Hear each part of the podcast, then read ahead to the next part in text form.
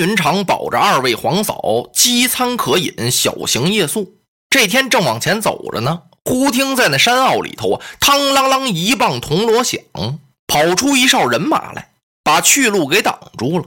为首的一员将胯下骑白马，手提一杆亮银枪，干什么的？劫道的。这劫道的还新鲜，不要金银财宝，要劫什么呢？劫一匹马，就是关云长胯下的赤兔胭脂兽。云长听到这儿，冷笑一声：“哪里胆大的狂贼敢劫我的赤兔兽？你知不知道这匹马是谁的呀？某乃关羽关云长。”说到这儿，把五柳长髯用左手这么一托，对面这人一看，扑通，解马上就下来了，也不知道是跳下来的呀，还是掉下来的，跪在道旁啊，就给云长磕了个头啊。好，我姓裴，叫裴元绍，带领着二三百人在这笑聚山林。方才有人禀报我说，有一匹千里骏马，就是您的这匹坐骑。我哪敢劫您呢？哦，云长这才明白，冲他挥了挥手：“你逃命去吧。”这裴元绍啊，还没等站起来呢，就听远处有人喊叫：“关将军在哪里？”关将军在哪里？云长顺着喊声举目这么一看，由山坡上下来了二三百人，为首的有员将，此人身高在九尺开外，头上戴一顶板鹰盔，朱缨倒挂，身穿黑战袍。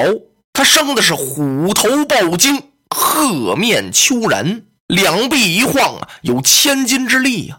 那脑袋呀，长得跟老虎脑袋一样，那眼睛啊，就像豹子眼似的。面皮黑，黑中透亮，一步秋然，那胡子都打着卷儿，用手这么一撕，唰啦一下，一尺五六那么长，一撒手啊，秃噜噜又卷回去了，卷毛胡子，所以叫秋然。只见此将来到云长将军的跟前，啪，把战袍一抖，扑通，哎呦，这么大的一位冰铁塔似的汉子呀，矮了半截儿，给云长将军跪下了。他一拱手。您就是关羽关云长，汉寿亭侯吗？云长将军一听，不错，正是关某。哎呦，我想您可非止一日了。小人姓周，单字明仓。我在此笑聚山林已经几载，一直盼想得会将军之尊严。今天能在此地相会，真是我周仓三生之幸啊！望将军把我收留在手下。我愿意伺候您鞍前马后，给您牵马坠镫。说到这儿，他又给关羽磕了一头啊。云长挺为难，为什么难呢？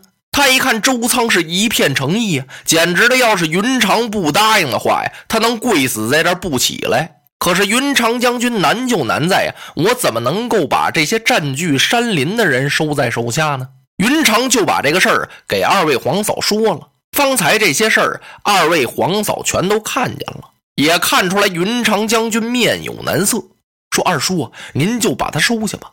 好在就是周仓一个人，那些人呢？”夫人用手一指，那意思啊，就别带了。云长就明白了，赶快告诉周仓：“我收留你吧。你见过二位夫人。”周仓啊，回过头来给二位皇嫂磕了头，又见了孙乾先生。然后，周仓告诉裴元绍：“啊，我这回要跟关将军去了。”我把我这些人呢和我那座山寨就都送给你了。裴元绍怪眼馋的呀，他瞅着周仓，人家已经走上了光明大道，他也想跟云长将军去。云长将军好言相抚，你就在这儿吧，可是不要骚扰百姓，不要胡作非为，上山去吧。裴元绍给关云长磕了一个头，走了。云长收下周仓，继续赶路。周仓这么一听啊，可不能再往前走了。云长将军纳闷怎么，启禀将军，这地方您不熟啊？前面不远有一座古城，在这古城里边，不知从哪儿来了一位飞将军，这人可太厉害了。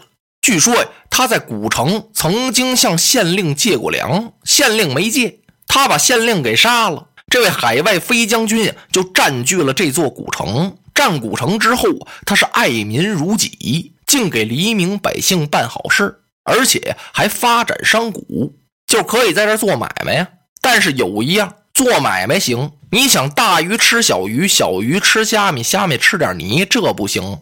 谁在这胡闹啊，也办不到。特别是那官军都怕他呀，是哪儿有官军呢？他上哪儿去要粮，还就得老老实实给他。谁在这地方欺压人也不行，让这位海外飞将军把这古城给治理的几乎是路不拾遗，夜不闭户啊！而且他还在这招兵买马，黎民百姓听说这位飞将军招兵，家里头如果要有三个儿子，准给他送来俩；要有俩送一个，有一个也争着也要来。现在这位飞将军手下是有好几千人马呀，他是白天呢审案，晚上练兵。据说这位飞将军就爱喝点酒，喝完酒之后，有时候还偷着哭，哎，不知道是怎么回事而且给我和裴元绍都下过令。正像刚才将军您讲的那样，不许我们害民，让我们占山可以，但是得啊老老实实的，得听他的。要不听这位飞将军的，他就要领着兵把我们山寨给扫平了。哦，云长听着怪有意思。那么这位飞将军姓什么叫什么？是哪里的人呢？周仓一听啊，这不知道，没问出他的真名实姓。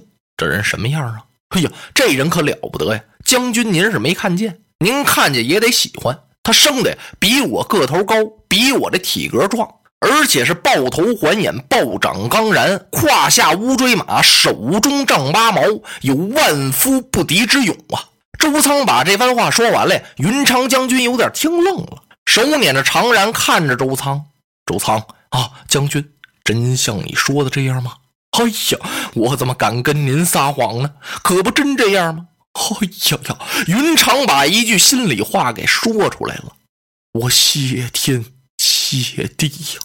啊，周仓啊，有点糊涂了。我给我家将军介绍完了这位海外飞将军治理古城，他怎么谢天谢地呀？云长将军没说，他转过脸来看了看孙乾。孙乾站到那儿，笑么滋儿的瞅着周仓。周仓和云长说的这番话呀，孙乾都听见了。现在他看云长这么一瞅他呀，他赶快过来。哈，二将军是不是前面找个村子？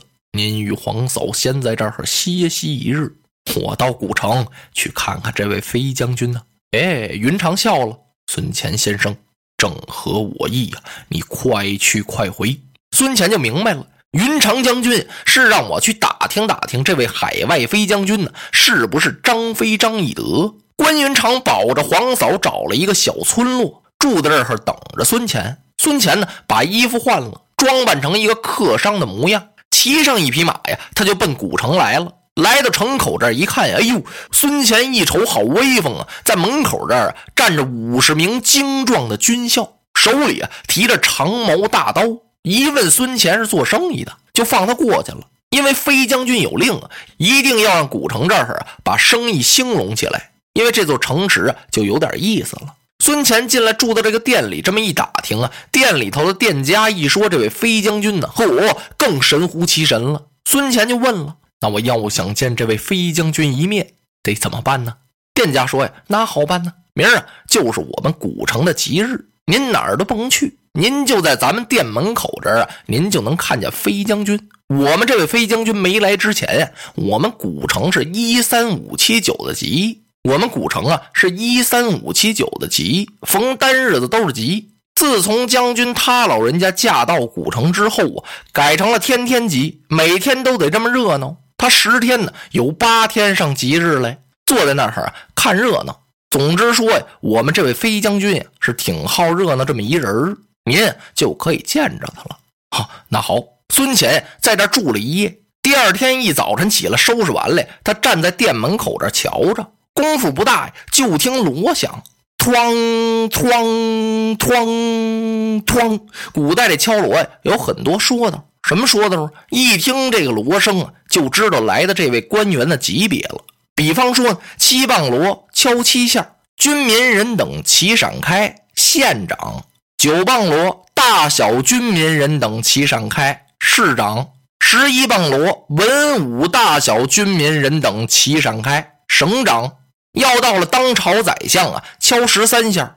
今儿个孙乾站在这儿一听这锣声啊，四十六下都拐弯了。孙乾呀，差点乐喽。他顺着锣声举目这么一看呢，哎呦，前面是对子马排开了两行坐骑，后面啊金瓜乐府大刀长矛，没有多少旌旗。但是也有几面旗子呀，在前面挑着，那旗子上竟是尘土，而且都是用黄龙缎做的。龙眼神仔细一看呀，不是旗子，是匾，软匾呢。左边写的是“有求必应”，右边写的是“心诚则灵”。孙乾这乐呀，嚯！这位怎么把城隍庙和土地庙那匾全摘下来，当前面这执事打着呀？只见后边一匹马呀，马上端坐着一员大将。